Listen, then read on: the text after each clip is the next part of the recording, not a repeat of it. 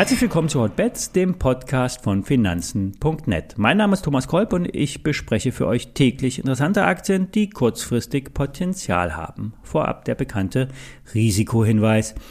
Alle nachfolgenden Informationen stellen keine Aufforderung zum Kauf oder Verkauf der betreffenden Werte dar. Bei den besprochenen Wertpapieren handelt es sich um sehr volatile Anlagemöglichkeiten mit hohem Risiko. Dies ist keine Anlageberatung und ihr handelt wie immer auf eigenes Risiko. Heute starten wir mit einem Update zu betathome.com. Zum Start von Hotbets hatten wir den Dividendenwert vorgestellt. Ja, richtig gehört, ein Wettanbieter, der eine üppige Dividende zahlt. Mit einer Performance von knapp 44 Prozent in den ersten drei Monaten des laufenden Jahres hat die Aktie von Bet at Home das beste Quartal seit zehn Jahren hingelegt. Die Gemengelage ist auf den ersten Blick ernüchternd, wie rechtliche Einschnitte beim Thema Online-Wetten, eingeschränkte Sportereignisse und so weiter und so weiter. Doch der Wettbetrieb läuft und es gibt Rechtssicherheit und das ist viel wert. Das Ergebnis sinkt im ersten Quartal um 23 Prozent in der Aktie. Dies wurde so erwartet und ist nicht negativ auszulegen. Wenn jetzt die Sportevents ins Laufen kommen, zumindest am Bildschirm, und die allgemeine Stimmung steigt, dann könnte es für Bet at Home auf Jahressicht zu einer Prognoseanhebung kommen. Am 18. Mai wird eine üppige Dividende von rund 5 Prozent ausgezahlt. Hier wird der Dividendenabschlag nach der HV entsprechend im Aktienkurs zu sehen sein. Bet Home hat fortlaufend Free Cashflow und schüttet einen Großteil seiner Gewinne aus. Es gibt keine Schulden, die Kasse ist voll und beim Geschäft gibt es derzeit nur Hoffnung. Das spricht für die Aktie, auch wenn der Nebenwert schon gelaufen ist. Haug Aufhäuser sieht den fairen Wert bei 57 Euro. Zwei Werte aus der Telematik-Ecke sind ja, eine Empfehlung wert. Funkwerk. Wir hatten unlängst Zahlen mit einer operativen Marge von 20 Prozent vorgelegt. Das Thüringer Unternehmen versucht regelmäßig tief zu stapeln und versteckt Erlöse in umfangreichen Rückstellungen. Funkwerk stellt unter anderem für die Bahn den kompletten Zugfunk um und wird weiterhin von den langfristigen Investitionszyklen profitieren. Planbarkeit ist hier das Asset.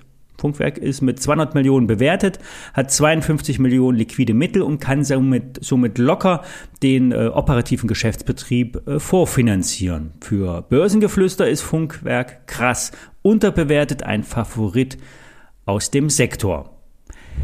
Ähnlich sieht es auch Börse Online bei Init Innovation. Die Firma stattet weltweit Verkehrsbetriebe mit komplexen Steuerungssystemen für Busse, Bahnen, sprich den gesamten öffentlichen Nahverkehr aus. Und hier wird INET unter anderem von EU Investitionen oder Subventionen in dem Bereich der Verkehrsinfrastruktur äh, profitieren. Aber nicht nur in Europa, auch in den USA gibt es viel Investitionsbedarf und dank der grün angehauchten Konjunkturpakete gibt es auch genügend äh, Budget. In Norwegen wurde unlängst eine Ladeüberwachungsanlage für 100 E-Busse umgesetzt. Ja, und Systeme für kontaktloses Bezahlen werden auch mehr denn je gefragt sein. Am 11. Mai kommen die Quartalzahlen. Börse Online sagt kaufen. Kursziel 50 Euro. Das sind 25 Prozent Chance. Der Stop sollte unter das letzte Zwischentief bei 28 Euro gelegt werden. Zum Schluss noch ein Immobilieninvestment, ein Kaufhaus. Ludwig Beck am Rathauseck oder Kaufhaus der Sinne, wie sich der Shoppingtempel selbst beschreibt.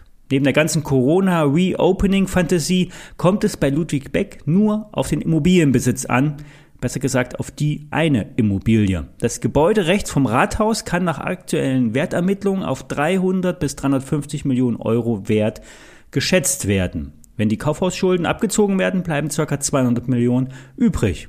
Die Aktien werden allerdings derzeit mit 100 Millionen bezahlt. Hier gibt es also zwei Sichtweisen. Die Immobilie wird zu hoch bewertet und das Unternehmen ist, äh, oder das Unternehmen ist zu billig. Also diese zwei Sichtweisen. Ein Bauunternehmer aus Straubing, dem auch schon das Kaufhof, ähm, der Kaufhof am Marienplatz gehört, hält übrigens 24,4 Prozent der Aktien. Ob nun ein Verkauf ansteht oder nicht, das kann jetzt aktuell nicht bewertet werden. Dass Luxuskaufhäuser Perlen im Immobilienbesitz sind, das hat ja auch schon früh Benko gemerkt. Zwar straucheln weltweit die äh, Nobelkaufhäuser, doch ein Ende der Einschränkungen ist abzusehen und Immobilienbesitz wird auch weiterhin stark bewertet. Für Ludwig Beck schätzt die Value Depeche einen Aktienwert bei 90 Euro ein. Heute wird das Kaufhaus mit 28 Euro je Aktie bewertet. Mehr heiße Aktien finden wir hoffentlich auch morgen. Abonniert also den Podcast und bleibt am Ball. Die derzeitige Börsensituation bietet viele Chancen. Alle Details findet ihr in den Shownotes, aktuelle News und Stories wie immer auf finanzen.net. Bis morgen.